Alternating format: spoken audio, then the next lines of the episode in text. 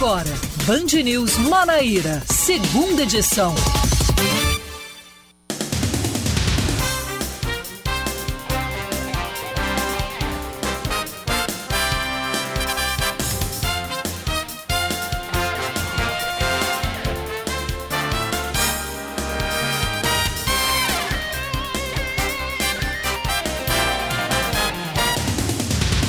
Agora 5 horas e 2 minutos em João Pessoa, 5 e 2 na Paraíba. Boa tarde para você que está sintonizado aqui na Band News. Não estranhe, porque eu estou de volta depois de 30 dias aí descansando. Vocês continuaram aqui na companhia de Sueli Gonçalves, de Vitor Oliveira, mas é hora de trabalhar, né, Sueli Gonçalves? Muito boa tarde para você. Tô de volta e confesso cheio de saudades dessa rádio aqui, dessa locomotiva da informação. Boa tarde, Sueli. Boa tarde, Oscar. Seja bem-vindo de Obrigado. volta. Como diz o Matuto, seja bem-vindo de volta mais uma vez de novo.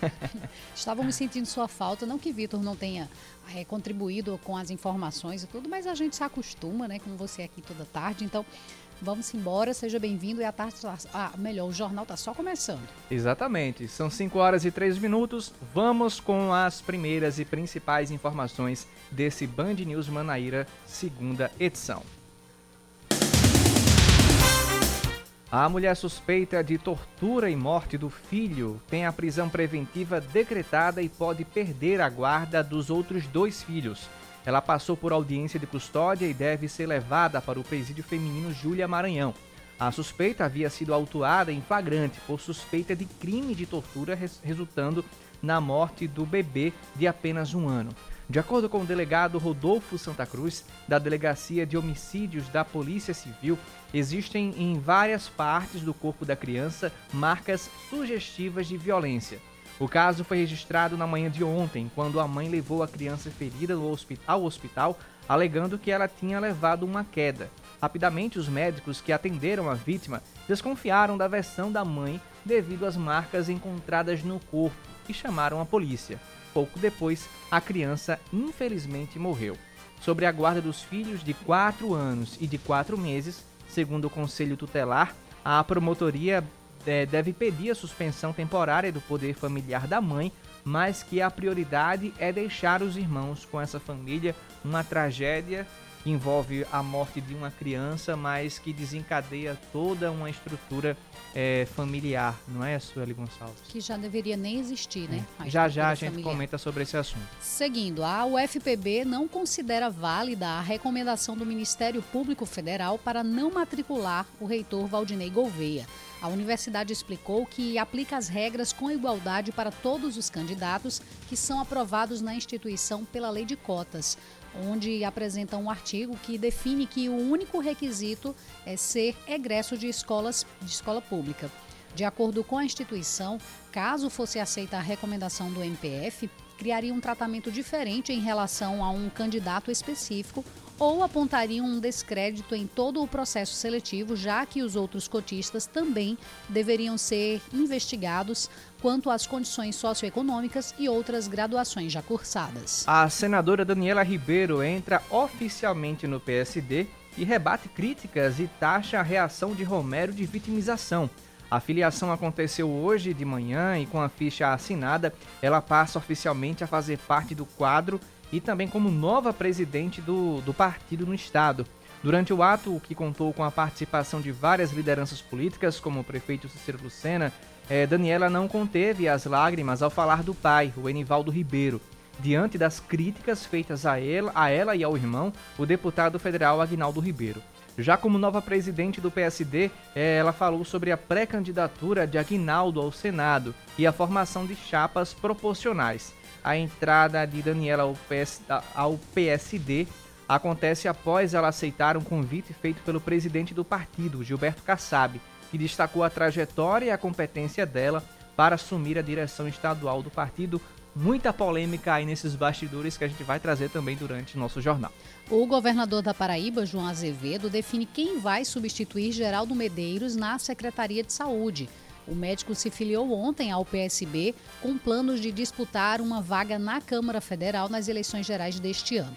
A secretária adjunta, Renata Nóbrega, é quem assumirá provisoriamente a pasta. Renata é enfermeira com atuação em vigilância em saúde, faz parte do quadro da Secretaria de Saúde desde 2012 e já ocupou outros cargos na pasta. Desde janeiro de 2019, que a professora universitária e doutora em biotecnologia assumiu a vaga de adjunta. Esportes agora porque o Botafogo da Paraíba venceu ontem o São Paulo Cristal e passa a liderar o grupo A do Campeonato Paraibano. Gustavo Coutinho é, brilhou mais uma vez e marcou dois gols na vitória do Botafoguense, que foi tranquila pelo placar de 3 a 0. O time da casa tentou fazer mistério na escalação, mas Ederson Araújo não fez nenhuma mudança, com exceção da substituição de Augusto Recife, suspenso por Luanderson.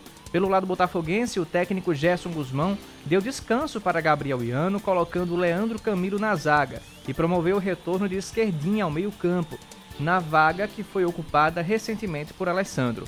Com o resultado, o Botafogo chegou aos 14 pontos e se isolou da chave com três pontos a mais que o segundo colocado, o Dinossauro do Sertão, Souza, ambos com seis, com seis partidas disputadas. Agora são 5 horas e 9 minutos, 5 e 9, aliás, 5 e 8 em João Pessoa. Band News, tempo.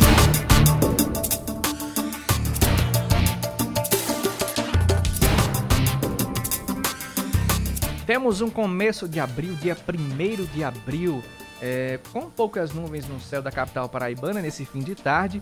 A previsão é que a máxima deve chegar aos 24 graus, a, a mínima, no caso, deve chegar aos 24 graus. A máxima atingida foi de 32, um meio-dia, um meio do dia bem quente aqui na capital paraibana. Pode chover à noite, é a previsão da Clima Tempo. E nesse momento, na capital paraibana, a temperatura está na casa dos 29 graus, ainda está um pouquinho quente. Conforme o sol vai se pondo, a temperatura vai baixando. Campina Grande, como é que está a situação, Sueli? Em Campina Grande tem previsão de pancadas de chuva agora à noite. A temperatura mínima prevista é um pouco mais baixa que João Pessoa, é 22 graus. A, a máxima, no caso, é de 30 e nesse instante os termômetros lá em Campina Grande, na Rainha da Borborema, estão marcando só assim, ah, quando abrir. Agora sim, é 29 graus com sensação térmica de 31, mais fresquinho que João Pessoa.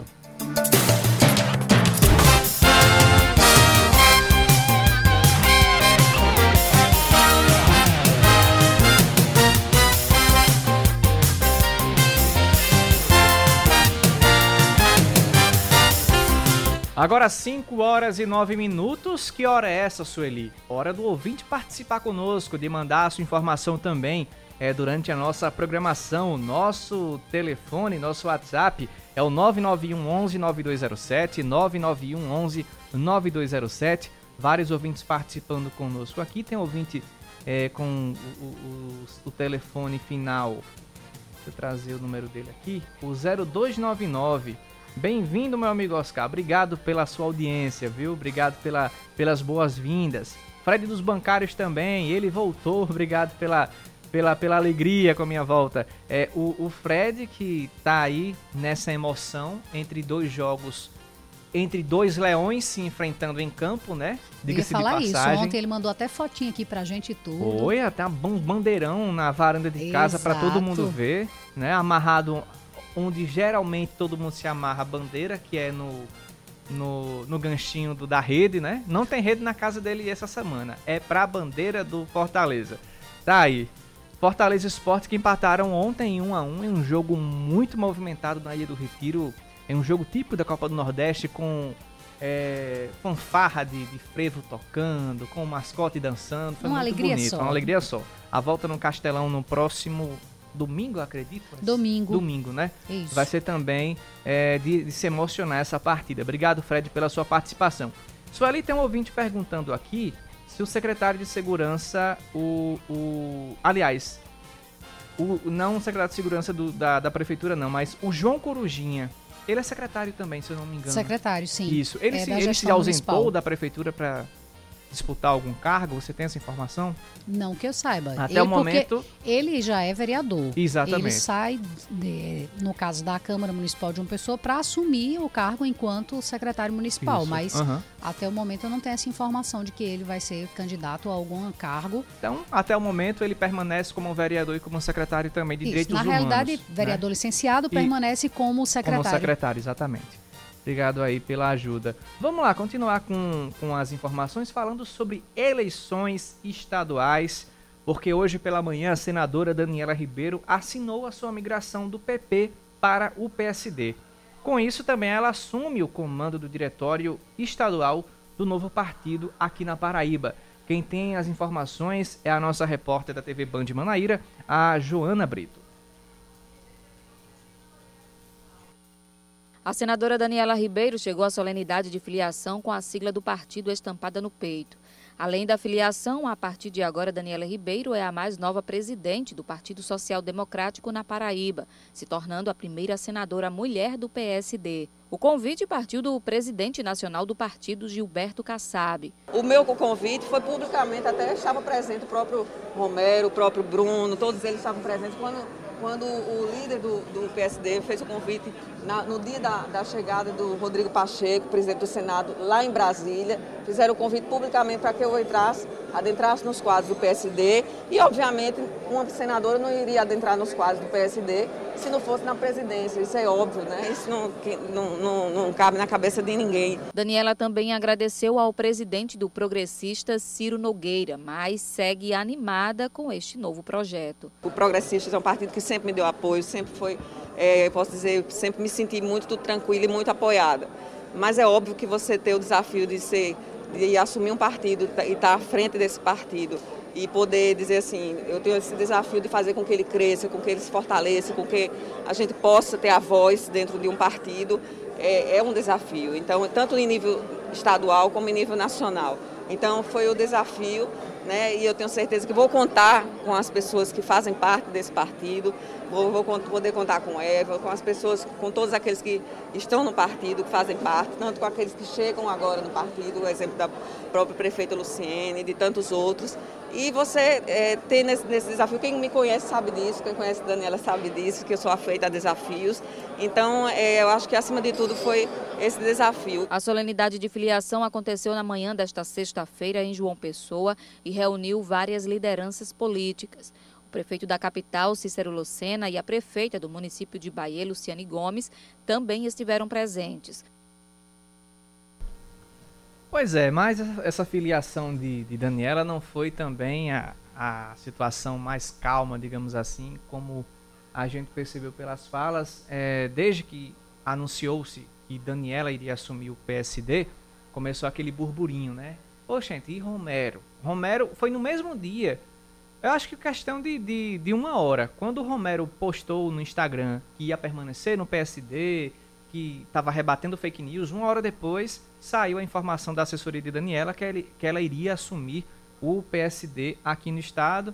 Aí a situação já ficou completamente diferente, já começou, começaram-se os descontentamentos do pessoal de Campina Grande, Romero Rodrigues, Bruno Cunha Lima, é, entre outros é, que estavam filiados à legenda. E desse dia para cá começou. E aí, Romero vai para onde? Ontem, Romero se filiou ao PSC em um evento que aconteceu lá no Garden Hotel, em Campina Grande, um evento muito grande, inclusive. E hoje, e ontem também, no mesmo dia, foi selada a aliança entre Efraim e Pedro Cunha Lima em um evento em Lagoa Seca, que fica ali bem pertinho de, de Campina Grande. Já o, e, e, lá começou as rusgas também, né? Começa chamando os, o, o, essa, essa decisão de traição e lá vai.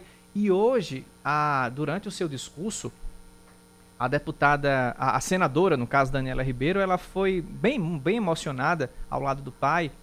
Ela, ela disse o seguinte: não com essas palavras, mas disse assim: pelo menos aqui a gente não esconde os pais, em uma clara referência ao que disse Pedro Cunha Lima dia desses com o pai. Diz que Pedro é Pedro e Cássio é Cássio.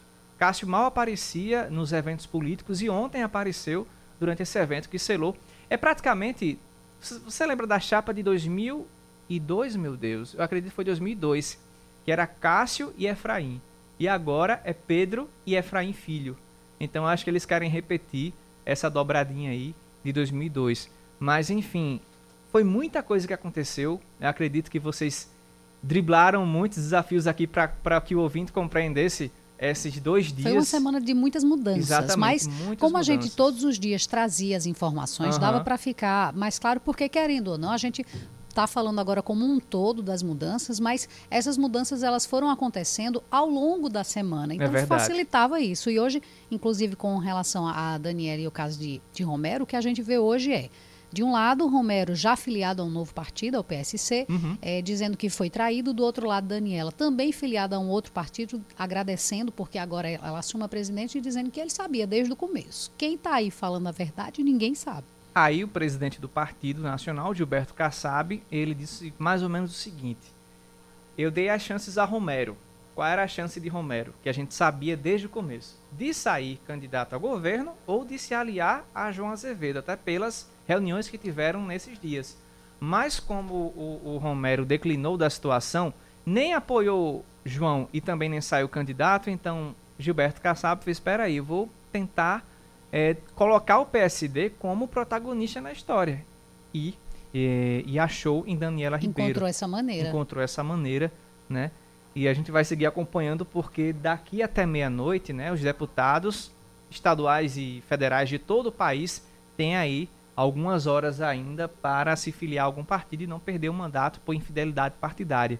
Então vamos acompanhando, tem gente ainda, é, hoje à tarde, ou foi no fim da manhã, o Anísio Maia foi para o, para o PSB, PSB. né, um evento que aconteceu, e a gente vai trazer aqui as informações. A gente tem também uma fala de Agnaldo Ribeiro durante outro evento que aconteceu ontem à tarde, não foi, isso, Sueli Gonçalves, do Progressista? Sim. PP?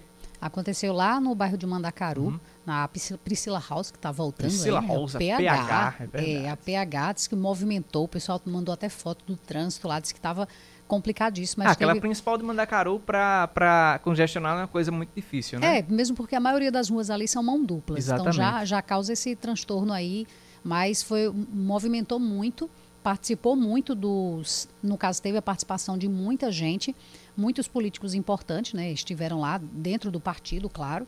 E a gente faz esse registro para você agora.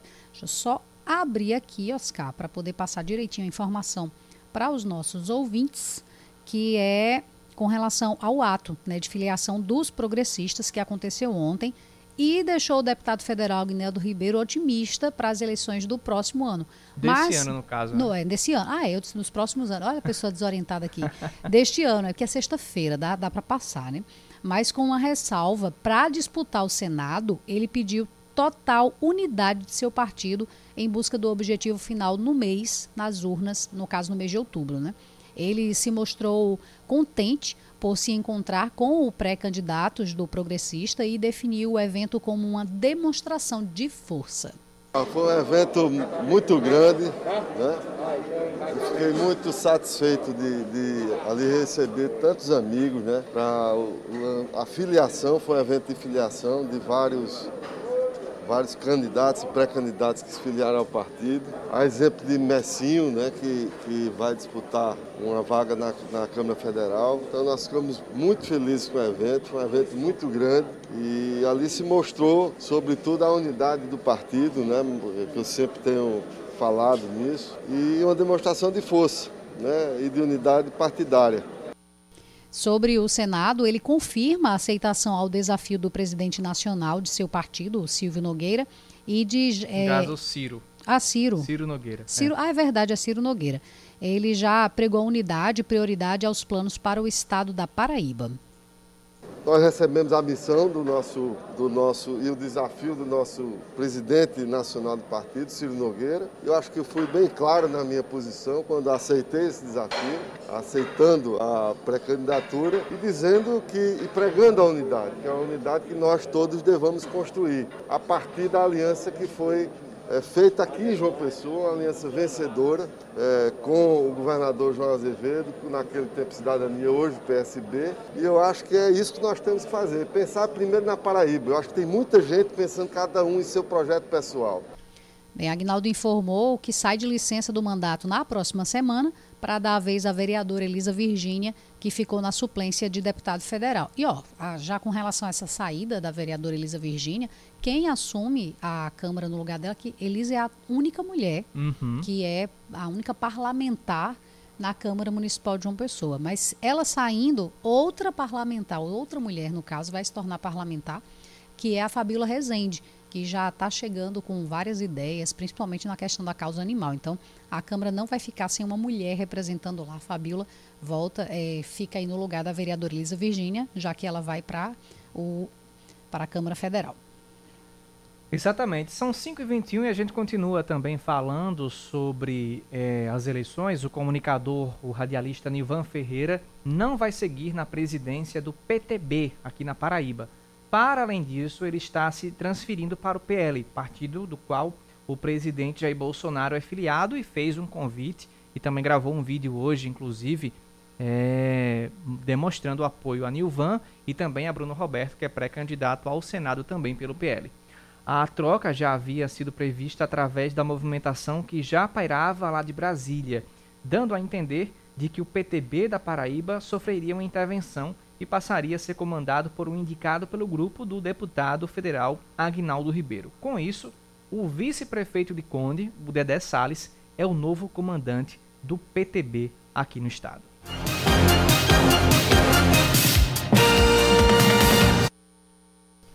Temos mudanças também, Sueli Gonçalves, nas pastas, pastas importantes aqui do estado, né?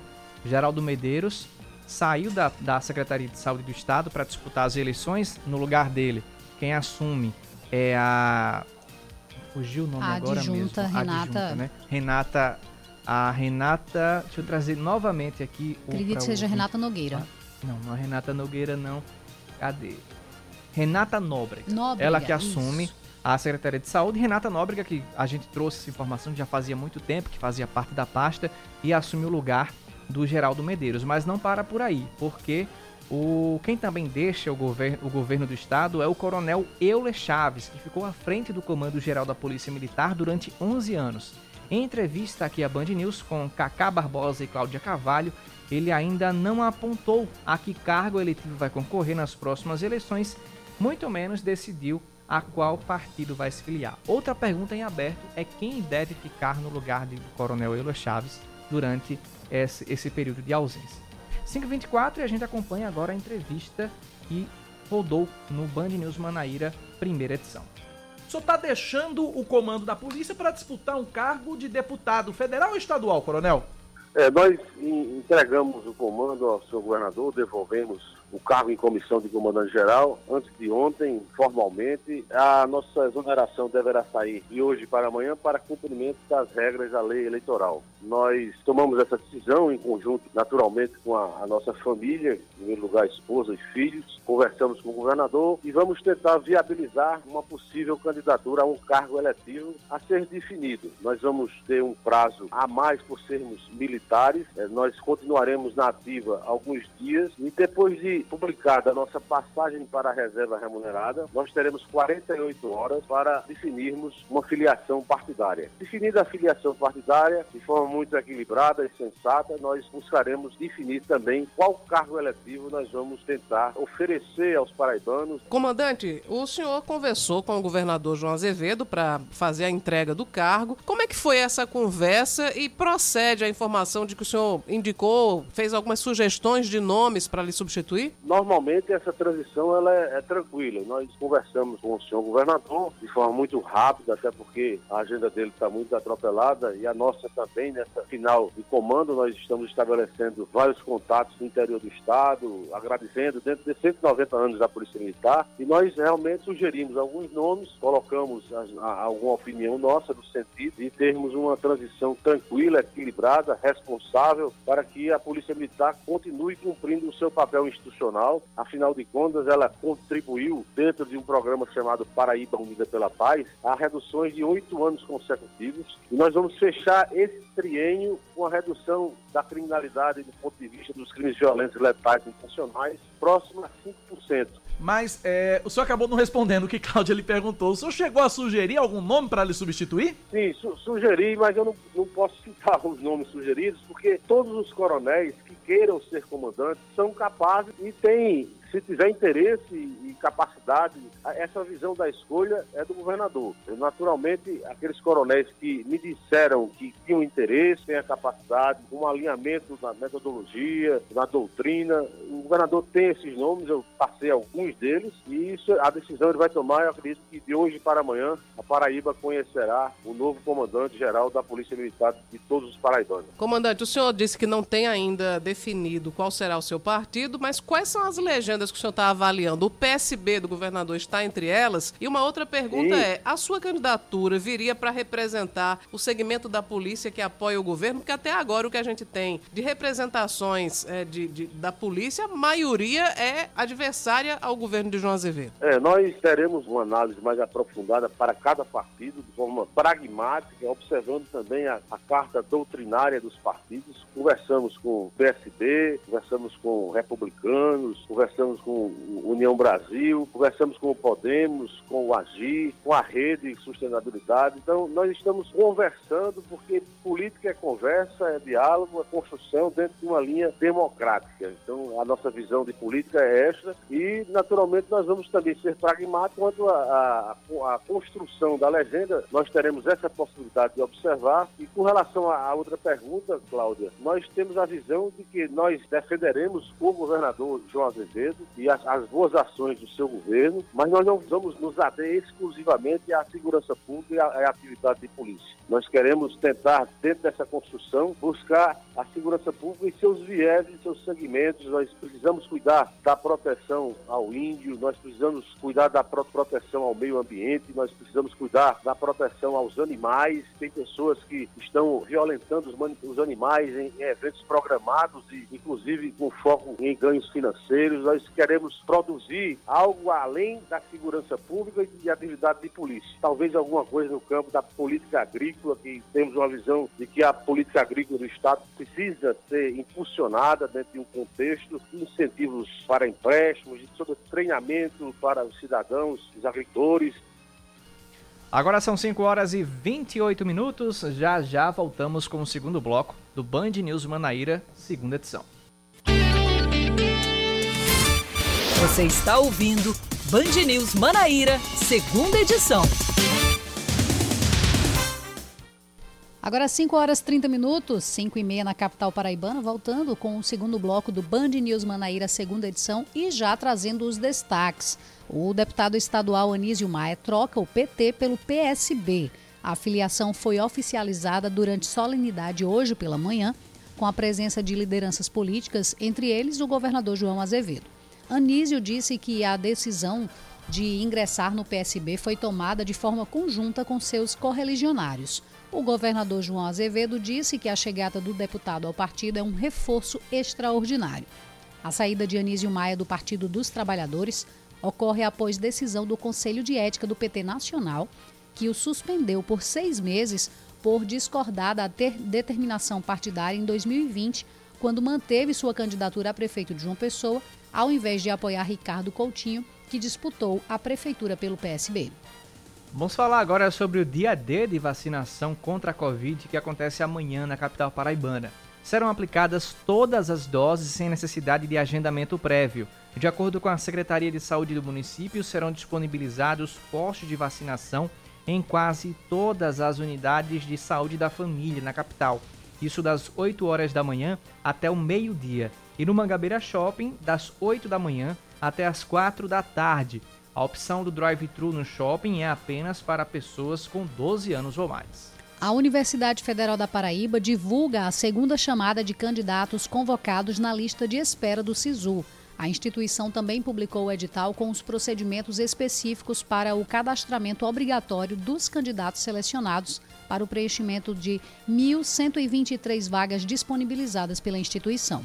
De acordo com as informações do edital, será realizado o cadastramento no formato online entre os dias 4 e 6 deste mês, a partir das 8 da manhã até as 5 da tarde, para todos os cursos participantes do SISU do primeiro período de 2021. E Campina Grande vai ter voos fretados direto de São Paulo durante a realização do maior São João do mundo. De acordo com a Secretaria de Desenvolvimento Econômico da cidade, a parceria com a empresa de linha aérea Azul tem o objetivo de trazer mais turistas à festa junina. A companhia vai disponibilizar voos diretos vindos do Aeroporto Internacional de Viracopos, em Campinas, para o Aeroporto João Suassuna, em Campina Grande. De Campinas para Campinas. É isso é? aí. Para ninguém se perder. Exato. E agora notícias do esporte. De Campina. De Campina. O 13 já está classificado e vai usar a partida com o Esporte Lagoa Seca como preparação para o mata-mata. O Galo da Borborema irá apenas cumprir tabela, já que está garantido na próxima fase do Campeonato Paraibano.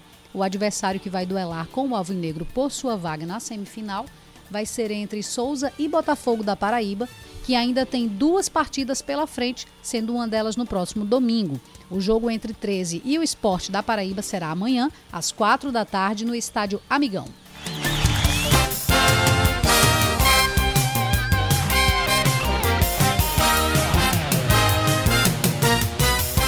Agora são 5 horas e 33 minutos e a gente volta a falar sobre o caso chocante né, que aconteceu ontem. A criança de um ano morreu após agressões, após sofrer agressões é, e dar entrada no trauma, porque a mulher suspeita de torturar e matar o filho de um ano aqui em João Pessoa teve a prisão preventiva decretada na manhã de hoje.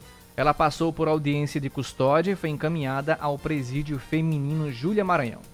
O repórter da TV Band Manaíra, Wesley Martins, tem mais informações sobre esse assunto. Vamos acompanhar.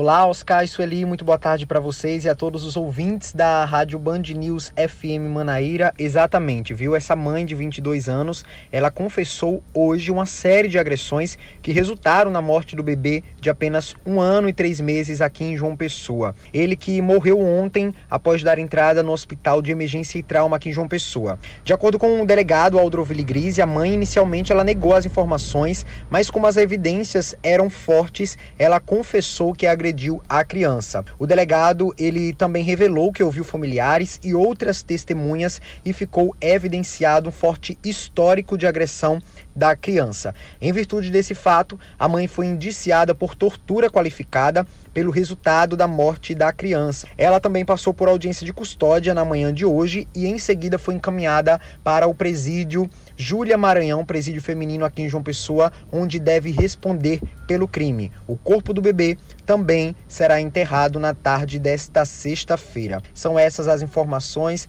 Felizmente, um caso que chocou toda a Paraíba, mas que enfim a justiça foi feita. Volto com vocês.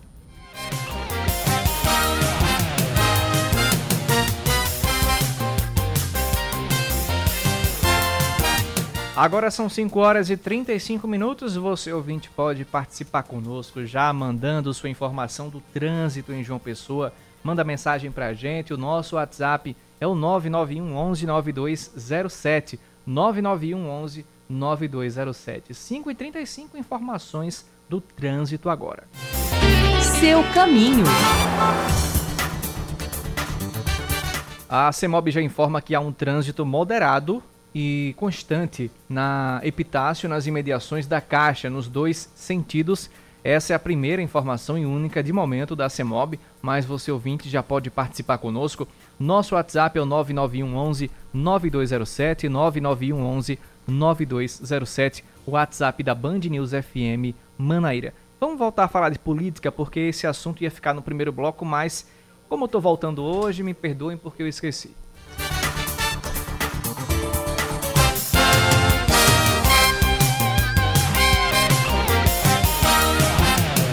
Aliás, vamos mudando completamente de assunto, vamos falar sobre o dia 2 de abril, amanhã, mas como não temos programação amanhã, a gente fala sobre esse assunto hoje. O dia 2 de abril é alusivo ao Dia Mundial de Conscientização sobre o Autismo. O objetivo é só um: formar a sociedade sobre esse transtorno e também fortalecer o movimento contra a discriminação e o preconceito aqui na Paraíba, na sua cidade, no Brasil. Através da FUNAD, o governo da Paraíba preparou uma programação entre os dias 4 e 8 de abril, a partir da próxima segunda-feira, com o tema Lugar de Autista em Todo Lugar. A psicóloga e assessora técnica da FUNAD e também coordenadora do Serviço de Reabilitação para Pessoas com Transtorno do Espectro Autista da Fundação, Alice Cristina, está ao vivo conosco pelo telefone e fala conosco sobre esse assunto e sobre o autismo. Alice, seja muito bem-vinda aqui à Band News. Obrigada, agradeço muito pelo convite em nome da FUNAD e de todos que compõem a instituição. Alice, para a gente conscientizar, a gente tem que saber, primeiramente, é, quais são as principais dificuldades, como você, como coordenadora desse serviço de reabilitação, você acompanha diversas crianças, adolescentes, assim, que têm esse transtorno do espectro autista. E para você, quais são as principais dificuldades que eles encontram para conviver na sociedade com que tem tanto preconceito com o autista hoje em dia e como resolver essa situação? De fato, a maior dificuldade que a gente enfrenta hoje, infelizmente, é o fato de a gente viver em uma sociedade ainda não inclusiva. Né? Então, hoje a gente está muito aquém do ideal de inclusão que a gente um dia pretende alcançar. Então, os indivíduos hoje que têm diagnóstico de autismo são pessoas que enfrentam grandes desafios, principalmente no caso da inclusão escolar. Então, são crianças, são adolescentes, jovens que às vezes têm a matrícula negada, né, por serem autistas, e aí nos casos em que a escola assume esses alunos, muitas vezes algumas escolas, alguns gestores escolares não conseguem garantir, né, o profissional de apoio, é, alguns professores têm dificuldade no atendimento individualizado, especializado para esses alunos, né, muitas famílias ainda enfrentam, é, muitas famílias ainda enfrentam o desafio da falta de informação. Então, falta de informação sobre diagnóstico, sobre reabilitação e principalmente sobre os direitos que essas pessoas têm. Então, eu acho que um dos maiores desafios é, atualmente na questão do autismo seria a inclusão mesmo, né? Trazer essas pessoas para o seio da sociedade e fazer com que elas ocupem os espaços sociais que lhes são previstos. E a gente sabe também, Alice, que um dos problemas acontece dentro de casa, na questão da dificuldade de você observar esses sintomas que essas crianças, esses adolescentes ou até mesmo adultos têm. Mas como é que a gente pode observar um comportamento é, e identificar? E como é que se procura também o governo do estado, como se procura, procura a Secretaria de Saúde para que, a FUNAD inclusive, para que se tenha uma orientação sobre como proceder é, em determinadas situações que envolvem pessoas que têm esse transtorno do espectro autista? Então, em relação aos sinais, né, os manuais diagnósticos vão trazer como características principais do autismo a, o déficit persistente na parte da comunicação, da interação social e alguns padrões restritivos e repetitivos, tanto na parte do comportamento quanto na parte dos interesses. Né? Então, são características que vão surgir na primeira infância e são normalmente são crianças que vão apresentar um atraso maior em alcançar os marcos do desenvolvimento. Então, normalmente vai ser aquela criança que demorou mais a falar, né, que demorou a andar, que demorou a sustentar o pescoço, a ter um tônus muscular mais firme. Então, os pais, os familiares, os cuidadores, principalmente as mães, é, a partir do, do, momento em que elas identificam alguns desses sinais, o ideal é que elas procurem serviços de saúde de referência né, nos seus municípios. A FUNAD, ela hoje é uma referência para o estado inteiro. Há mais de 30 anos a gente está nesse, nesse trabalho de é, diagnóstico, de reabilitação, não só no autismo, né, mas em todas as áreas da deficiência. Então, hoje, o familiar, a mãe, o cuidador, que tiver algum suspeito de um filho, de um familiar com autismo, é, pode procurar a FUNAD, né, nós temos canais é, virtuais para agendamento de, de primeiro atendimento, que seria de triagem. Então, pode procurar a FUNAD, vai passar por uma equipe multiprofissional que vai fazer toda a avaliação né, com a aplicação de instrumentos. E aí, se for identificada deficiência, essa pessoa recebe um laudo diagnóstico, vai ser encaminhado para os acompanhamentos e vai ter acesso a todos os direitos, na parte de saúde, educação e assistência social. Bem, Alice, boa tarde, é Sueli. E com relação às ações que estão sendo programadas para celebrar e chamar a atenção com relação a esse dia, a gente sabe que tem caminhada amanhã, mas é, tem palestras, live que irão acontecer semana que vem, mas tem um censo que está para ser realizado. Qual é a ideia, o objetivo com a realização dele? Então, o estado da Paraíba ele foi pioneiro, né? Ele é um estado pioneiro no lançamento do Censo Estadual da Pessoa com Deficiência, que é que acontece? É, o censo do IBGE de 2010, ele não traz um recorte para as pessoas autistas. Então, se você me perguntar hoje, Alice, é, a nível de Brasil, a nível de Paraíba, quantos autistas nós temos com diagnóstico? Então, eu não tenho esse dado. O Brasil hoje não conta com esse dado. O último censo estava com a previsão de fazer esse recorte não aconteceu. E aí o governo do estado da Paraíba, através do governador João Azevedo, lançou, em setembro do ano passado, o Cadastro Estadual da Pessoa com Deficiência, que, como o próprio nome já sugere, trata-se de uma ferramenta para que as pessoas que têm ou deficiência ou autismo, né, inclusive o censo ele é autodeclarado. Então, se você se considera uma pessoa com deficiência, ainda que você não possua laudo diagnóstico, você pode preencher esse censo. E aí a ideia é coletar informações em relação às condições de moradia, de acesso a serviços de saúde, acesso a diagnóstico, a tecnologias assistivas. E a partir disso a gente espera que é, possamos ter um, dados quantitativos e qualitativos sobre as condições de vida dessas pessoas. Né? Mais de 20 mil paraibanos já preencheram o censo e aí durante essa semana a nossa programação vai ser bem direcionada para fortalecer esse movimento. Perfeito. Então, Alice, nós agradecemos a sua participação, esclarecimento e a gente espera que o censo ele venha trazer esses resultados e assim políticas públicas e melhorias para o atendimento da pessoa com autismo. Com certeza, agradeço a participação e reforço a importância do preenchimento do censo. Basta acessar o site do governo do estado da Paraíba, buscar pelo censo e preencher o formulário. Muito obrigada.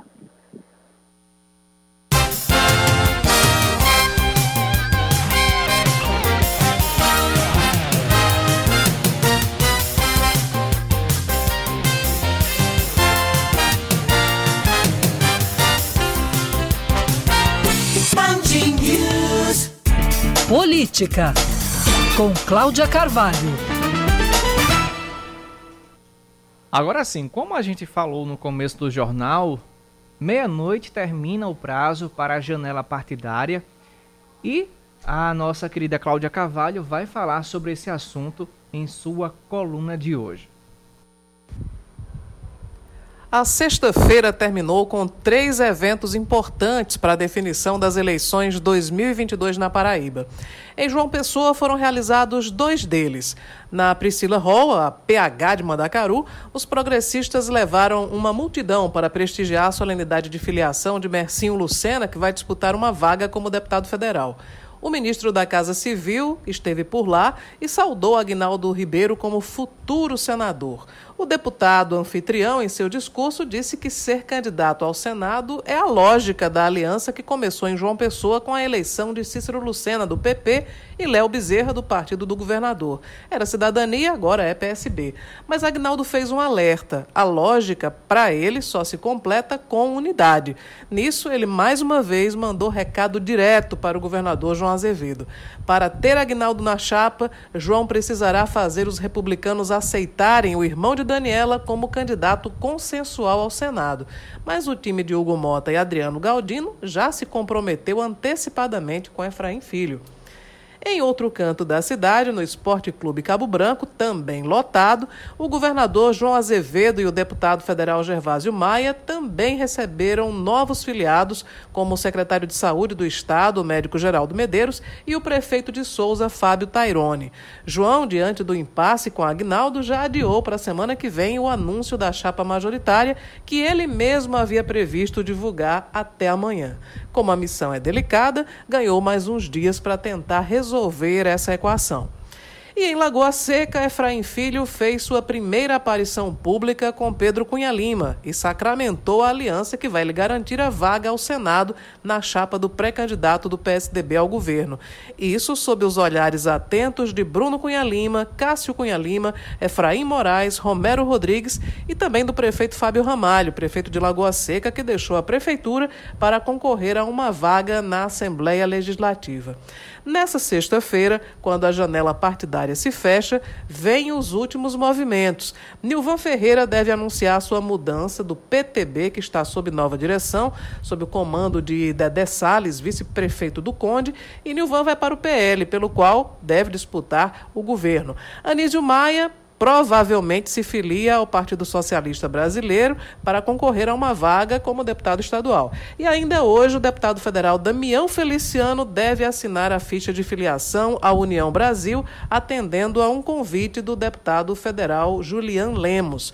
Outras novidades você acompanhará ao longo do dia, porque a corrida hoje será grande, antes que todos nós possamos sextar.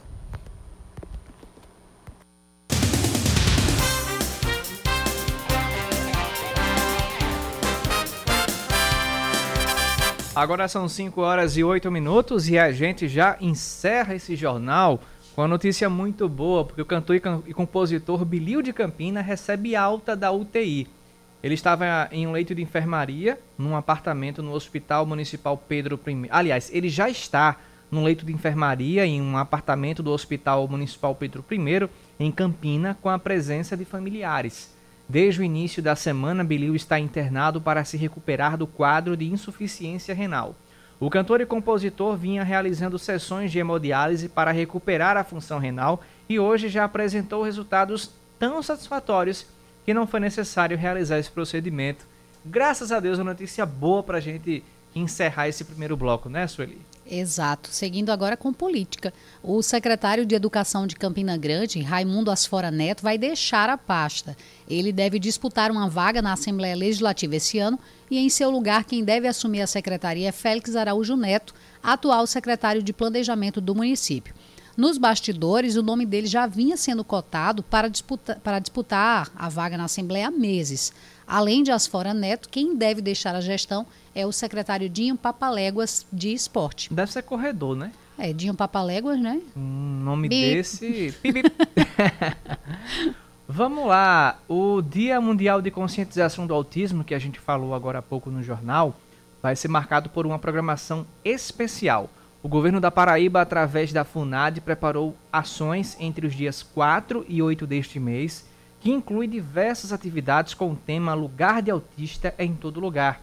Amanhã, o Dia Mundial de Conscientização sobre o Autismo, vai ser realizada uma caminhada na Orla de João Pessoa. Na segunda-feira vai ter uma live com o tema Estratégias para Estimulação Comunicativa e Comportamental de Pessoas Autistas. Um censo também será realizado para identificar quantas pessoas autistas existem no estado. Além dessas ações, no mês em que se reforça a luta da pessoa autista, o governo da Paraíba vai inaugurar mais um centro de atendimento ao autista, já na cidade de Campina Grande. A Prefeitura de João Pessoa disponibiliza o serviço de testagem e vacinação contra a Covid-19. Além do teste RT-PCR, o antígeno, estarão disponíveis todas as doses do imunizantes contra a Covid-19, tanto para o público infantil quanto para os adultos. A ação já está acontecendo na Vila Olímpica Paraíba e vai até às nove da noite sem a necessidade de agendamento. Falar sobre esportes agora, porque o goleiro paraibano Santos, lá de Cabaceiras, é o mais novo jogador do Flamengo. O acerto, que só foi fechado após uma longa negociação, aconteceu em uma reunião na manhã de hoje. O atleta deixa o Atlético Paranaense após 14 anos no clube. O contrato com o Flamengo é válido por quatro temporadas. Rapidinho antes da gente ir para o esporte, Sueli, hoje o cantor Jorge de Altinho, é, ele publicou uma insatisfação, para dizer também indignação, por ter ficado de fora do São João de Caruaru. Se sabe que Jorge Deltinho é o autor e compositor daquela música. É... Por isso que Caruaru é a capital, Caruaru é a capital do forró. Capital do forró. Exatamente. Então, sequer ele está na programação do São João e fez um desabafo hoje nas redes sociais, com, inclusive com a pergunta: será que Caruaru ainda é a capital do forró? Então as pessoas saíram em defesa de Jorge de Altinho. Ele deu né? essa intitulação, mas eu ainda acho que a capital do forró é Campina Grande. É, né? Mas... É tanto que tem o maior Entende? São João do mundo. Pois é. é. Vamos lá, 5h52, agora na capital paraibana, 5 horas e 52 minutos.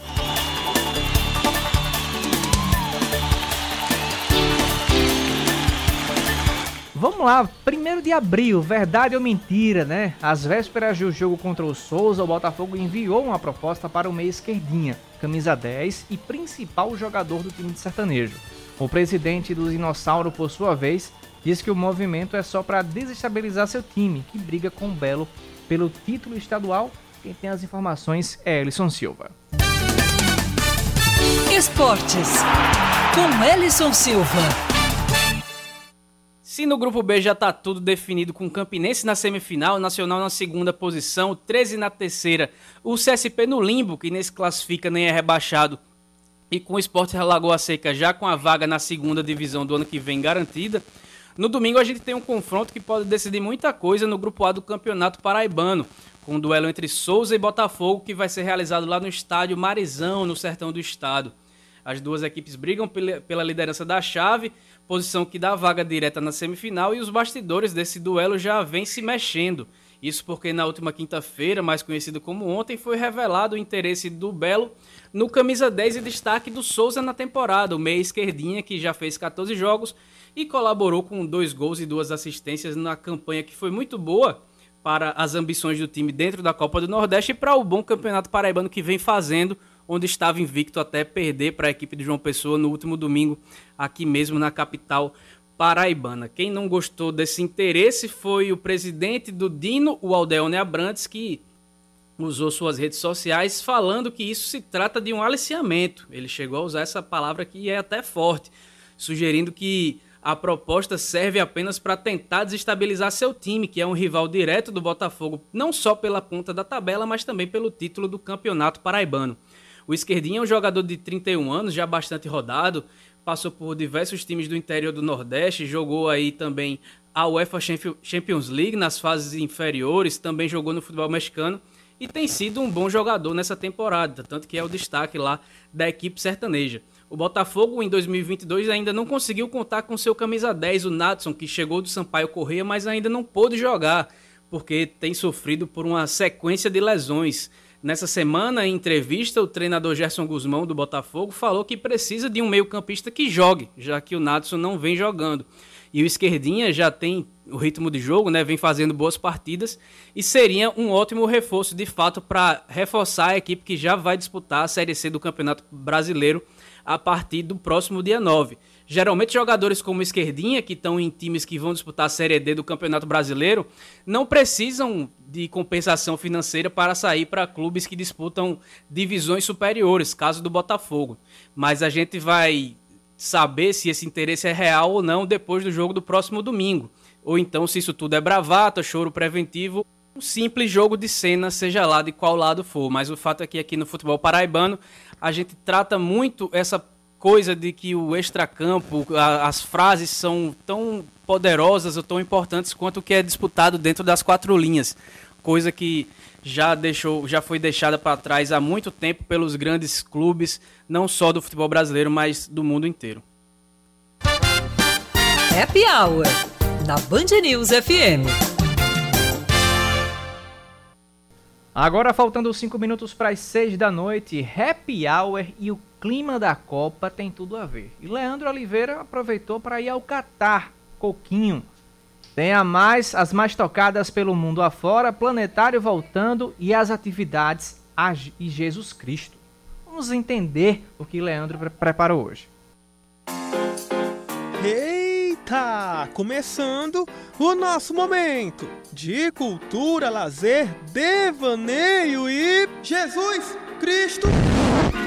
Jesus Cristo, Jesus Cristo, Jesus Cristo, eu estou aqui. O mês de abril chegou e com ele a gente comemora a ressurreição do Galileu. E aqui vai uma dica de uma série para você assistir Jesus como um ser humano de verdade. The Chosen ou Os Escolhidos, uma visão do Salvador pelo olhar dos seguidores dele. Um homem que ri, brinca, trabalha, come até pão, que é importante.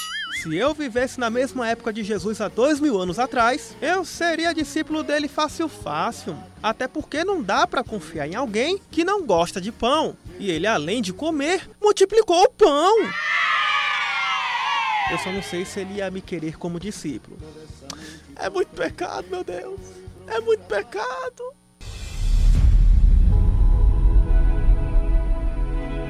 Quem é você? Não tema, pois eu a resgatei. Eu a chamei pelo nome.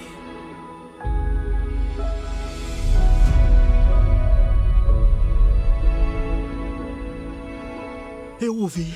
Foi incrível. De Cristo para a paixão de Cristo. A primeira Igreja Batista de João Pessoa vai contar em quatro episódios, um para cada domingo, a história do Salvador. E já começa depois de amanhã, nos cultos das 5 da tarde e 7 horas da noite, no Espaço Gospel Praia. De paixão para planetário. O planetário do Espaço Cultural José Lins do Rego, em João Pessoa, foi reaberto hoje, após ficar dois anos fechado para visitação por conta da pandemia. Neste mês, o planetário vai funcionar com 80% da capacidade. Ao todo, são 84 lugares disponíveis. O ingresso para a entrada inteira custa R$ 4,00 e para a meia entrada, R$ 2,00. Ô Samara, minha coordenadora linda, meu amor, tu vai pagar pra mim, né? É o que, Leandro? Tá bom, eu pago. De pagamento para o momento que você estava esperando, que eu sei.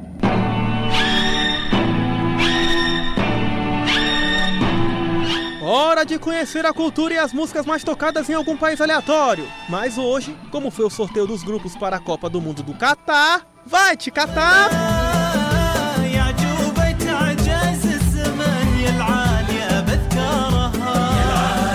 Localizado no Golfo Pérsico, o Catar é um dos menores países do mundo, mas também um dos mais ricos. A população é de 2,5 milhões de pessoas, a mesma da cidade brasileira de Belo Horizonte. O Catar é um dos países com maior emissão de CO2, o que o coloca entre os mais poluídos do mundo. As leis e costumes locais são bastante severas em comparação com as brasileiras. Turistas não podem beijar na boca em público, nem usar biquínis na praia. Também não podem estender a mão para cumprimentar as mulheres. Nem cumprimentar? Oxi, eu aqui não vou mais pro Catar. Vai te catar! Terceiro lugar para Calvin Harris com Giant. Stand up on my shoulders, tell me what you see. I am giant. Desta vez a bola bateu na trave para Joyce Ward com Come and Go. Whoa.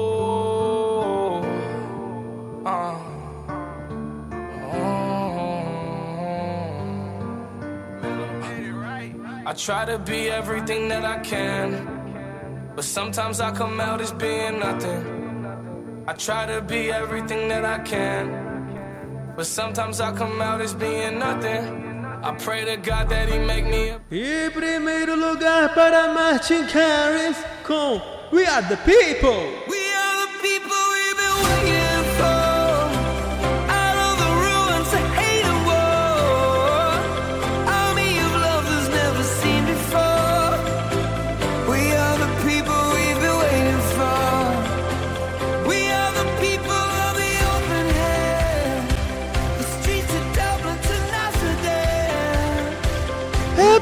Bandinês é o Happy Hour.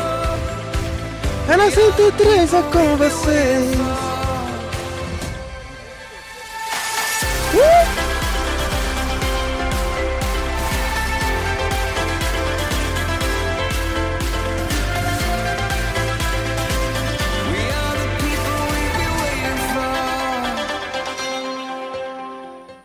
6 horas e 1 um minuto, só dá tempo de dar tchau, Sueli. Até segunda-feira, bom fim de semana para você. Vem aí Reinaldo Azevedo. Tchau, Oscar, bom fim de semana para você, bom trabalho. Segunda-feira eu tô de volta. Você ouviu Band News Manaíra, segunda edição.